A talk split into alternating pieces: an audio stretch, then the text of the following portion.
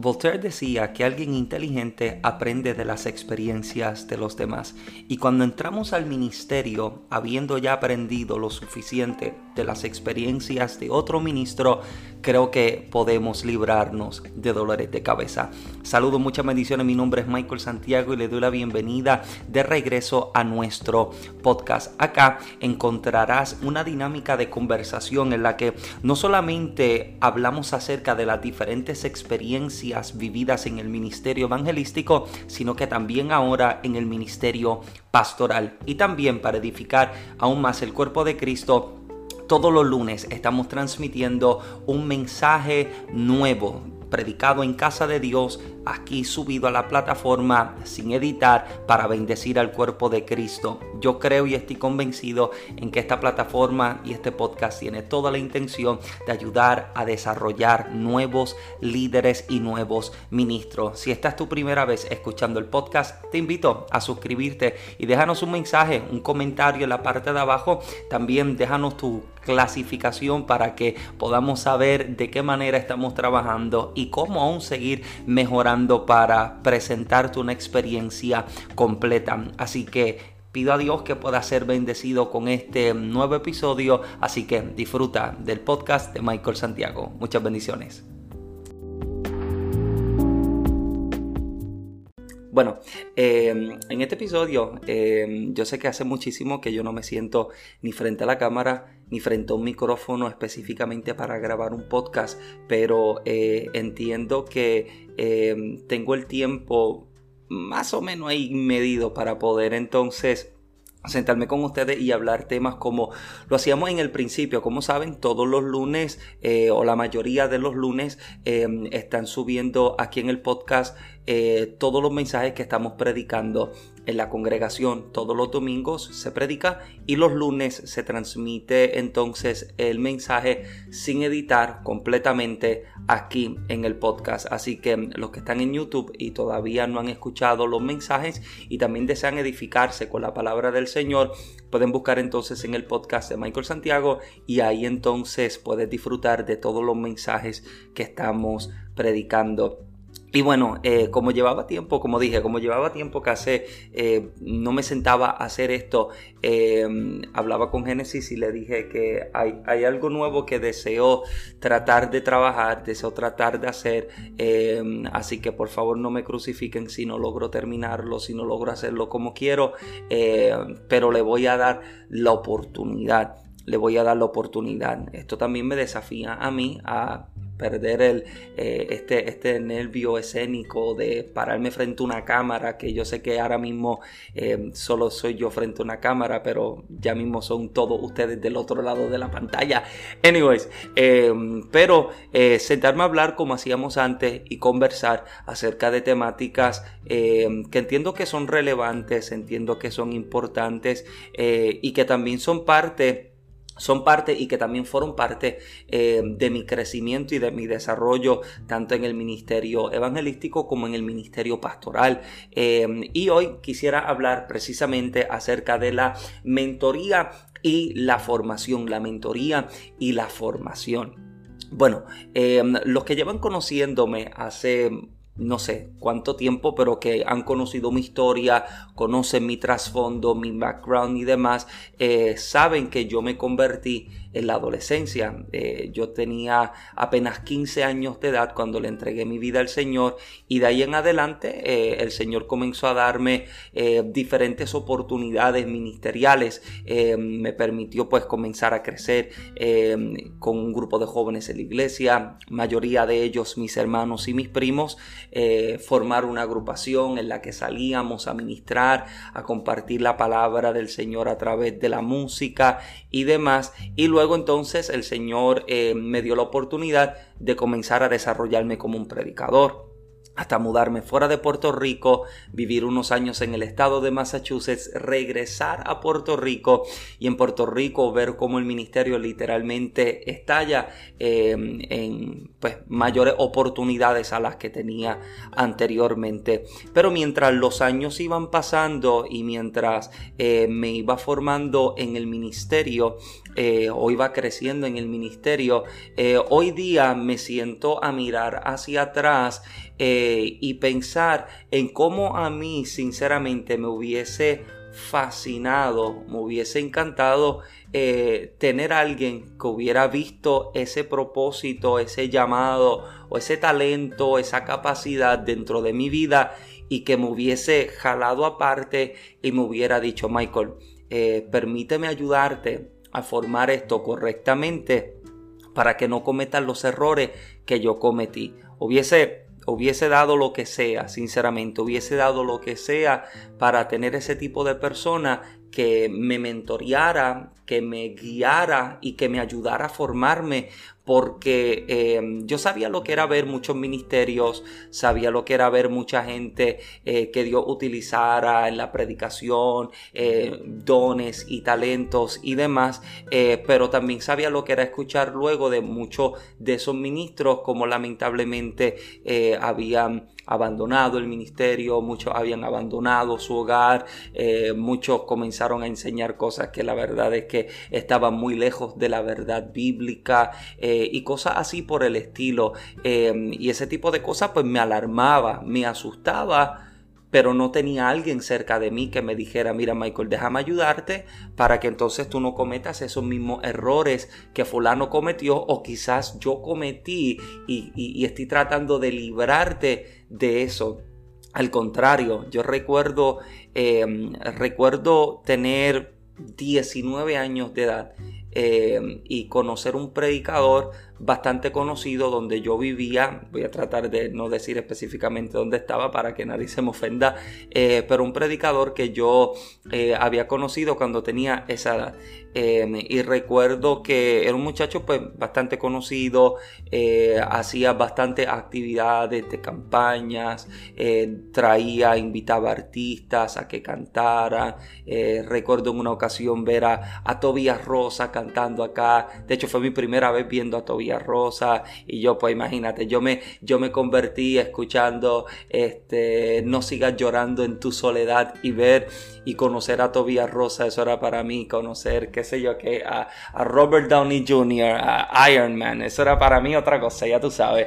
Este, pero eh, recuerdo una vez este muchacho me invita a su casa y recuerdo que mientras eh, estoy sentado en la sala con él, eh, recuerdo que literalmente comencé a traerme como placas y reconocimientos, logros ministeriales.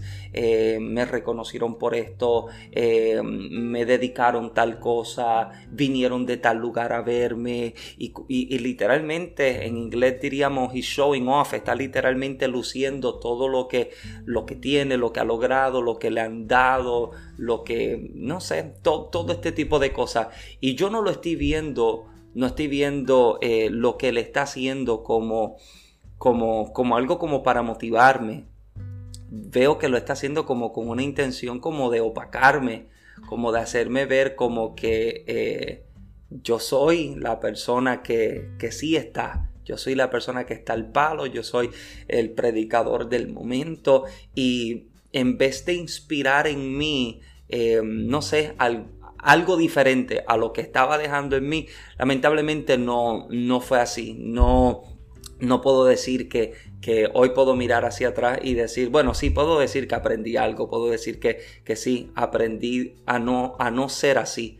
Aprendí a, a, que cuando vea a alguien que tiene un ministerio, que tiene un talento, un llamado, un don, no, no pacarlo, no, no tratar de lucirme delante de la persona y decir, yo sí hice esto, yo sí alcancé tal cosa, porque la verdad es que eso no va a dejar ningún tipo de resultado positivo en la vida eh, de esa persona, al contrario, puede desalentarlo, desanimarlo y demás. Pero esa fue, esa fue la experiencia que yo me llevé y pues lamentablemente pasaron los años eh, y terminó entregando el ministerio, eh, lamentablemente su familia y su hogar destruido, eh, muchísimas cosas que yo me enteré pues años después, ya yo no me encontraba viviendo en el lugar. Pero lamentablemente pues vi esas cosas y, y, me dije pues mira en vez de en vez de serme de ayuda o convertirse quizás en un escalón o, en una figura de, ayuda o de mentoría para que yo creciera, fue todo lo contrario, fue literalmente todo lo contrario. Pero eh, solo me esforcé y me decidí por mí mismo a, pues, a, conocer al Señor y a conocerlo a través de la palabra. Desde que nosotros nos convertimos, y cuando digo nosotros me refiero pues, al grupito que nos convertimos de primos y hermanos, desde que nos convertimos, nosotros pues siempre nos vimos envueltos eh, en estos servicios de, de, avivamiento, unos servicios donde Dios hacía milagros, donde había liberaciones, donde se manifestaban un don de ciencia, una cosa increíble. Imagínate, con 15 años, tú ver que están llamando a alguien por nombre, número seguro social, decirle a tal día, tal hora, estaba, er, era una cosa impresionante, pero viendo ese tipo de cosas, viendo ese tipo de manifestaciones, pues también despertaba, despertaba en mí cierta curiosidad. Y yo conversaba em, eh, con el evangelista José Luis Torres en estos días pasados precisamente acerca de esto, acerca eh, pues de una experiencia que, que, tuvimos. Yo la tuve vía telefónica, en la presenció a través de em, una persona que Dios usa increíblemente en un ministerio profético, una cosa descomunal, descomunal. Y él y yo conversábamos acerca de cómo nosotros no somos usados por Dios de esa manera. Nosotros no somos usados por Dios a través de dones como la ciencia o la profecía, pero que sí somos utilizados por Dios a través de la palabra. Y, y, yo, creo, yo creo que mucha gente cae cierto peso eh, como de angustia al pensar que Dios usa a uno de, de una manera y a otros los usa de otra forma, cuando la verdad verdad es que al final del día, Pablo dice que todos estamos edificando el cuerpo de Cristo. Y ese debe ser el objetivo final de todo esto, ¿no? Edificar el cuerpo de Cristo, que nosotros podamos entender y reconocer que aunque Dios no me use como usa a fulano, me usa de esta manera para seguir edificando el cuerpo de Cristo. Y cuando de joven entendí que quizás la forma en la que Dios me iba a utilizar no iba a ser a través de un don como esto, sino a través de la palabra, pues esto me llevó entonces a meterme en la palabra y nos llevó entonces a crear una cultura de lectura, de búsqueda, de mucha, eh, mucha formación bíblica. Vamos a leer, vamos a estudiar, vamos a indagar, vamos a escudriñar, vamos a profundizar las escrituras porque entendemos que nosotros somos invitados, eh, ¿verdad? Cuando yo me encontraba eh, como un predicador itinerante, pues mi responsabilidad era predicar, edificar el cuerpo de Cristo a través de la enseñanza. ¿Por qué? Porque no tenía el don quizás de ser utilizado, qué sé yo, que Dios mostrándome algo, pero sí daba en el clavo de lo que estaba ocurriendo en la iglesia a través de la misma exhortación, a través de la misma predicación. Y de hecho, eso no quitaba el hecho de que quizás eh, mi don no fuese el de ciencia o profecía, pero no quitaba de que de momento el Espíritu Santo comenzara a manifestarse y sí comenzara a mostrar. Eh, me ocurrió en ocasiones que estoy en cultos y comienzo a ver cosas, eh, escucho al Señor que me dice tal cosa y son situaciones que estaban ocurriendo, pero que no es el don fuerte, no es em, el, punto fuerte del ministerio, sino precisamente pues la palabra. Y entonces yo creo, verdad, que al final del día todos debemos aspirar, los que son llamados, verdad, a edificar el cuerpo de Cristo a través de la palabra, a, vamos a meternos a la palabra, vamos a estudiarla, vamos a escudriñarla. Y aún hoy, hoy día en la pastoral, eh, me desafía aún más porque entiendo que tengo la responsabilidad de alimentar continuamente, semanalmente, más de una o dos veces a la congregación. Tengo la responsabilidad de presentarles un plato fuerte. Porque mira, yo le predica, yo le, yo, yo le, le compartí a los hermanos en la iglesia un tiempo atrás y yo les decía que yo, yo no tengo miedo de que los hermanos vayan a visitar otros lugares. A mí sinceramente no me quita el sueño ni me quita la paz Tampoco me preocupa el que los hermanos se enteren de que hay una campaña o viene fulano de tal y quieren ir. Yo sinceramente no tengo problema con eso porque cuando tú estás seguro del alimento que tú das, cuando tú estás seguro de la, la provisión que tú estás presentando como palabra, como alimento para el pueblo y estás seguro de eso, a ti no te preocupa lo que puedan llegar a escuchar en otro lado, porque al final del día pudieron comer en McDonald's, pudieron comer en Burger King, pudieron comer en Wendy's, pero como saben que acá tienen un, qué sé yo, que comen en Olive Garden, pues no les preocupa, ¿me entiendes? Porque saben de que puedo comer en casa de fulano y fulano, pero cuando llego a casa sé que en casa tengo una comida buena. Entonces, no es, no es de preocupación para mí. Y no lo digo en un tono de arrogancia ni nada así por el estilo.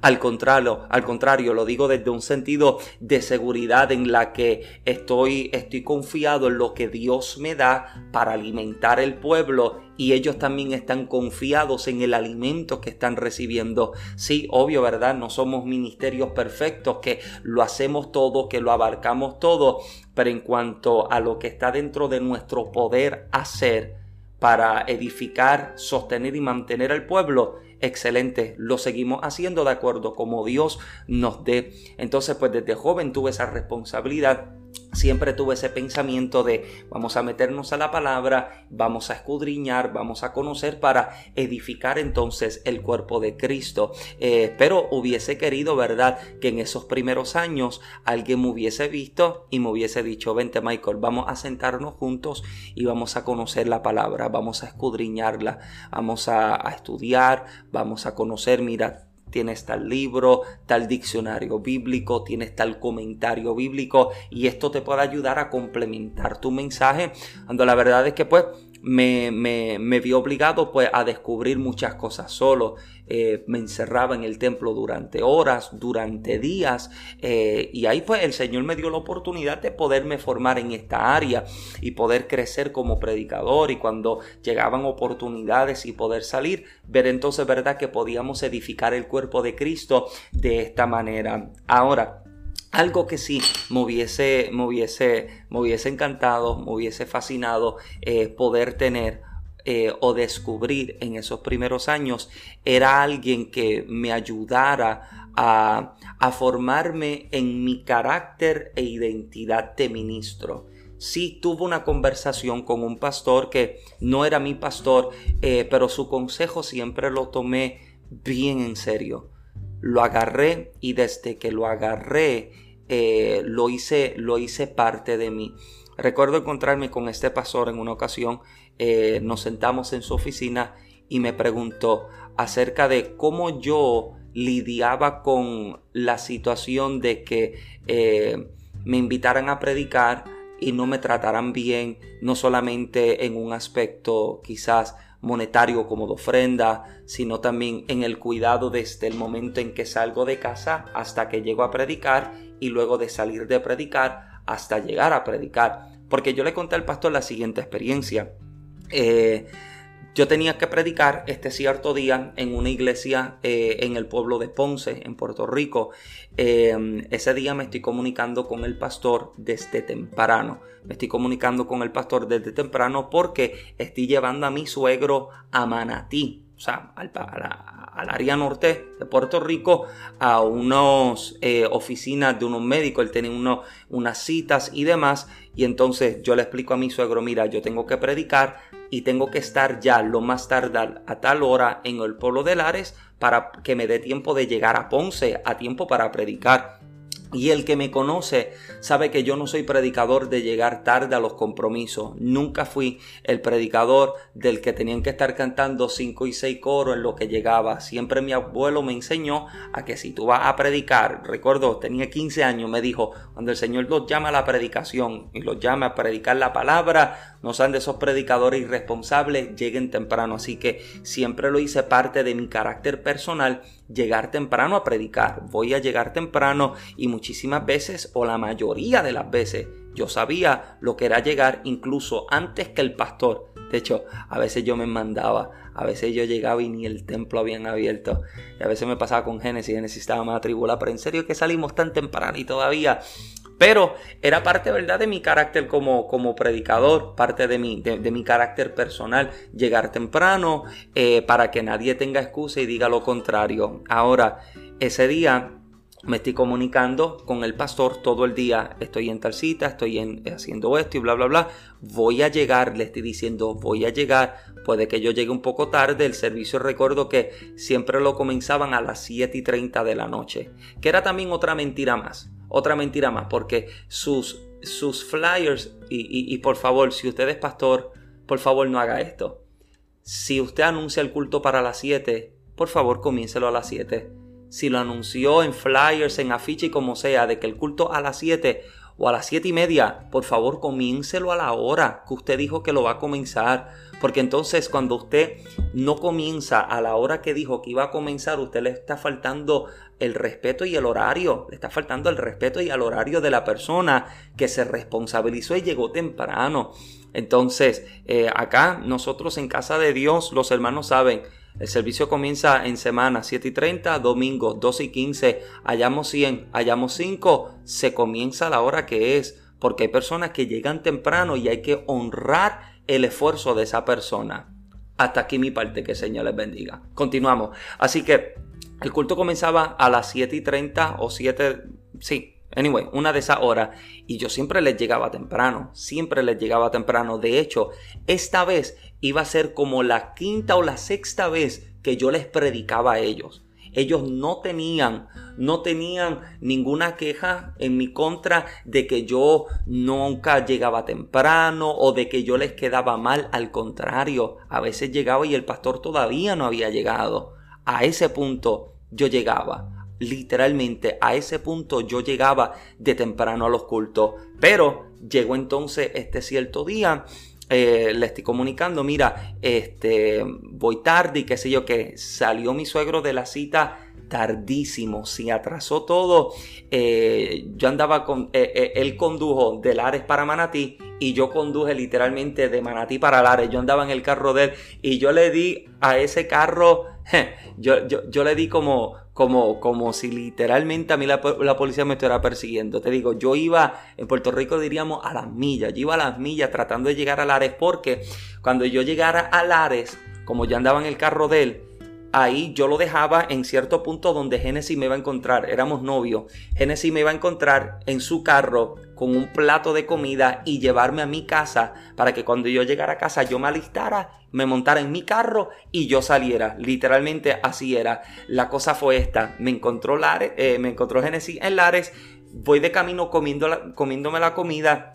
Y cuando llego entonces a casa, voy tarde, no me da tiempo ni de bañarme, literalmente me cambié así. ¿Usted ha visto esos trucos de magia que hacen así como que y se tiran una cosa así, se cambian de ropa? Literalmente eso fue lo que yo hice. Me cambié y me monté en el carro y voy, voy todo el camino contactándome. Mira, voy voy saliendo, voy a tal hora, le digo, asumo que puedo llegar de tal hora a tal hora recuerdo que cuando ya llevo un poco más de una hora eh, conduciendo el carro, me llama la esposa del pastor. Eh, Dios te bendiga Michael, ¿dónde tú estás? Yo le digo, bueno, ahora mismo yo voy llegando a tal lugar, tal punto. Estoy a, cinco minutos, le digo, a cinco minutos de montarme en tal carretera, en Puerto Rico, los que conocen, en la 10 en Ajunta, en, en Ajunta, estoy a punto de montarme en la número 10 y yo voy a bajar eso. Yo le estoy diciendo, yo voy literalmente rompiendo todas las leyes humanas para llegarte temprano porque me estaba apurando, le estoy diciendo, pero de que voy a llegar, yo voy a llegar. Y recuerdo que le digo eso y me hace, mmm, ok, bueno, está bien, no hay problema. Y me cuelga. Yo voy conduciendo, conduciendo. Los que, los que, los de Puerto Rico, no sé si se recuerdan, yo tenía un Honda Accord gris. El carro, por boberías de, fiebre que le dan a uno. El carro estaba bajito, tenía unos aros finos. Em, el carro literalmente estaba a pulgadas, a pulgadas del piso. Y recuerdo que de momento me llama nuevamente ella y me dice, el pastor dice que si tú puedes estar aquí a tal hora. Y yo le digo, bueno, o sea, todavía me falta un cierto tramo para llegar pero si me da oportunidad, yo llego. Si me dan oportunidad, yo llego. Ahí sí yo iba a necesitar que cantaran coro y siguieran adorando a Dios. Mira, yo estaba orando que Dios se manifestara de una forma tan brutal en que me diera oportunidad de llegar. Ok, y me colgó. De momento me subo, me trepo en la carretera, la número 10. Eh, esa carretera tenía la mala fama de siempre estar rota, dañada, pero en esas pasadas semanas y meses habían literalmente roto toda la carretera, habían quitado todo el pavimento viejo y lo dejaron como, como poroso, tenía como raya y cosas así, porque iban a pavimentarla nuevamente.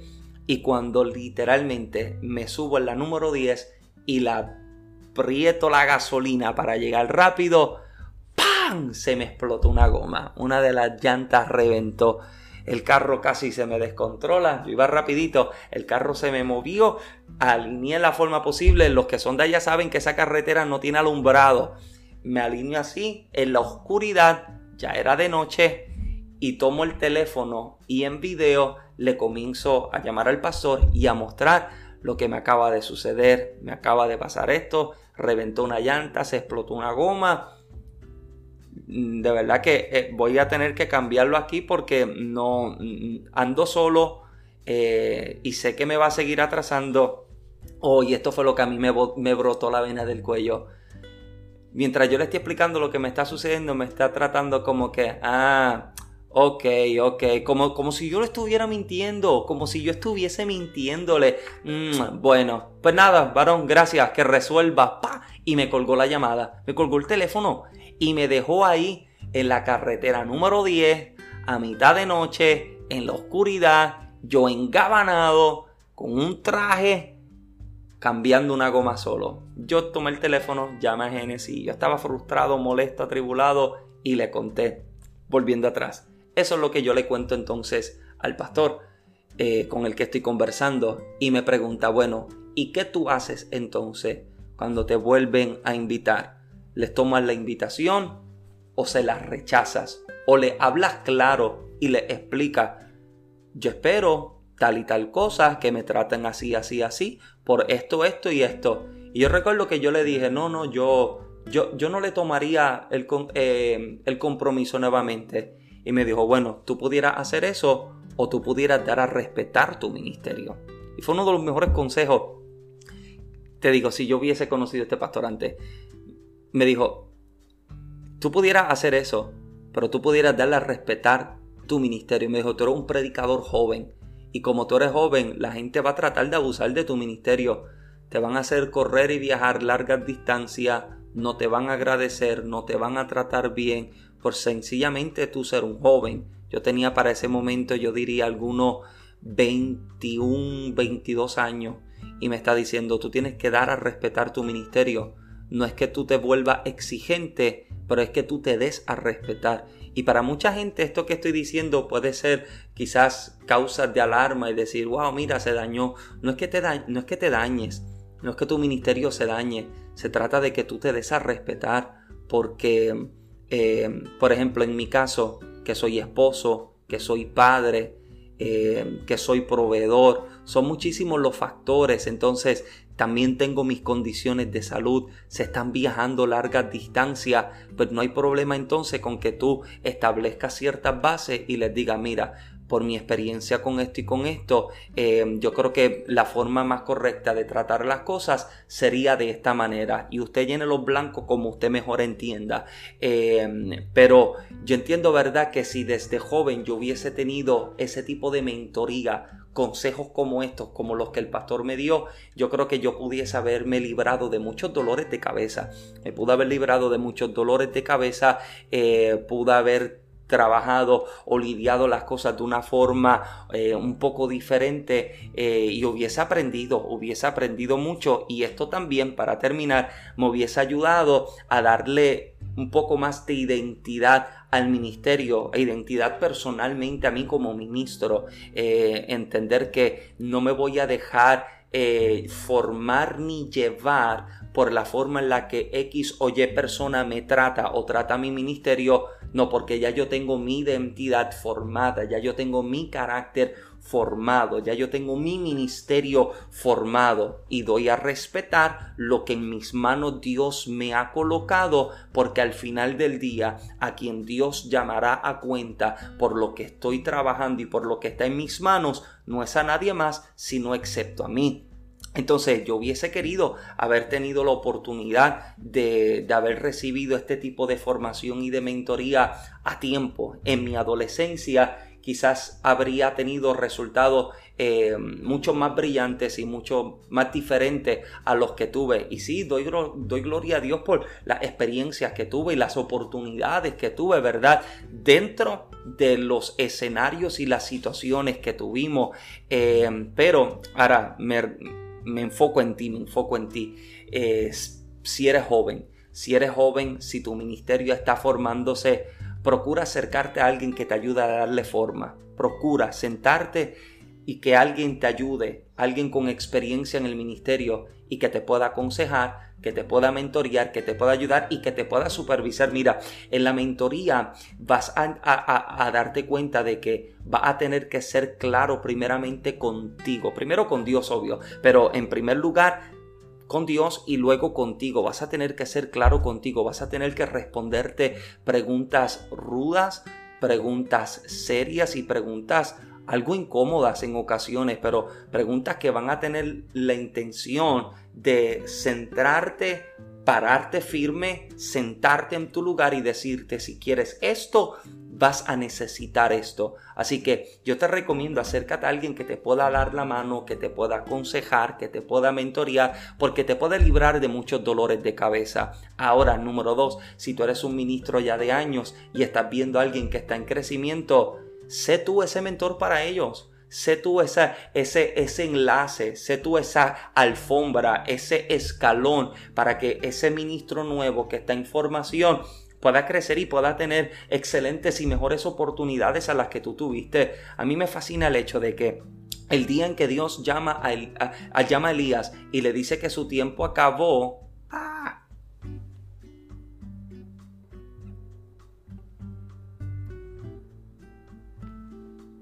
A mí me fascina el hecho de que el día en que Dios llama a Elías y le dice que su tiempo acabó en el ministerio, le deja saber que el ministerio de Eliseo está por comenzar. Y en ese mismo momento en que Elías recibe la palabra para ungir a Eliseo, Elías no se resiste, no se resiste al Eliseo que viene en crecimiento, al contrario, se convierte en una figura de mentor, una figura de mentoría para que Eliseo pueda desarrollarse correctamente. Y desde el día en que Eliseo lo ungen hasta el día en que su ministerio oficialmente inicia, pasaron 10 años. 10 años estuvo Eliseo bajo el manto y bajo la sombra de Elías aprendiendo, nutriéndose, formándose, dejándose ser formado por alguien de experiencia para que cuando Elías fuese arrebatado en un torbellino de fuego, él pudiese ahora agarrar el manto de Elías que se cae, golpear las aguas, dividir el río y continuar entonces con su ministerio. Entonces yo creo, yo creo en que nosotros podemos ser ese Elías para ese Eliseo, podemos ser ese Moisés para ese Josué. Entonces, cuando nosotros podemos ser esa figura, mira, amado, nosotros podemos ayudar a librar de tantos dolores de cabeza a tanta gente. Así que conviértete tú, conviértete tú en esa persona, en esa figura de mentoría para que alguien más pueda crecer. Así que nada, gracias por acompañarme en este video. Gracias por la oportunidad de eh, permitirme sentarme contigo y conversar y dialogar. Si este tipo de temática te encanta, te fascina y quieres escuchar más, déjame saber abajo en los comentarios. Escríbeme qué tipos de temáticas te gustaría que te compartiera. Si hay algo en específico en el ministerio que te gustaría que pudiese hablar, quizás desde mi experiencia en el ministerio evangelístico o en el ministerio pastoral, que yo pudiera sentarme a hablar con usted, dame la oportunidad y yo quisiera eh, poder conversar contigo. Así que sabe que me puede encontrar y seguir en todas las redes sociales Facebook, Instagram Twitter, hasta en TikTok. Sígueme como Michael Santiago. Búscame como Michael Santiago. Si estás acá en el podcast escuchándome, también en YouTube puedes disfrutar de esta experiencia también, ya que también puedes disfrutarla de una forma completa, una experiencia audiovisual. Saben que todos los libros de nuestro ministerio los pueden encontrar en Amazon todo. Escribe en Amazon Michael Santiago Libros y vas a encontrar los cinco libros que hasta el momento, por gracia del Señor, hemos tenido la oportunidad de escribir para edificar el cuerpo de Cristo. Así que si has llegado hasta acá y todavía no te has suscrito, considera suscribirte, dale like, escribe un comentario y compártele este video a alguien, envíale este video a alguien, envíale este podcast a alguien también para que también pueda ser bendecido y edificado. Así que bueno, será entonces hasta la próxima. Mi nombre es Michael Santiago. Muchas bendiciones. Chao.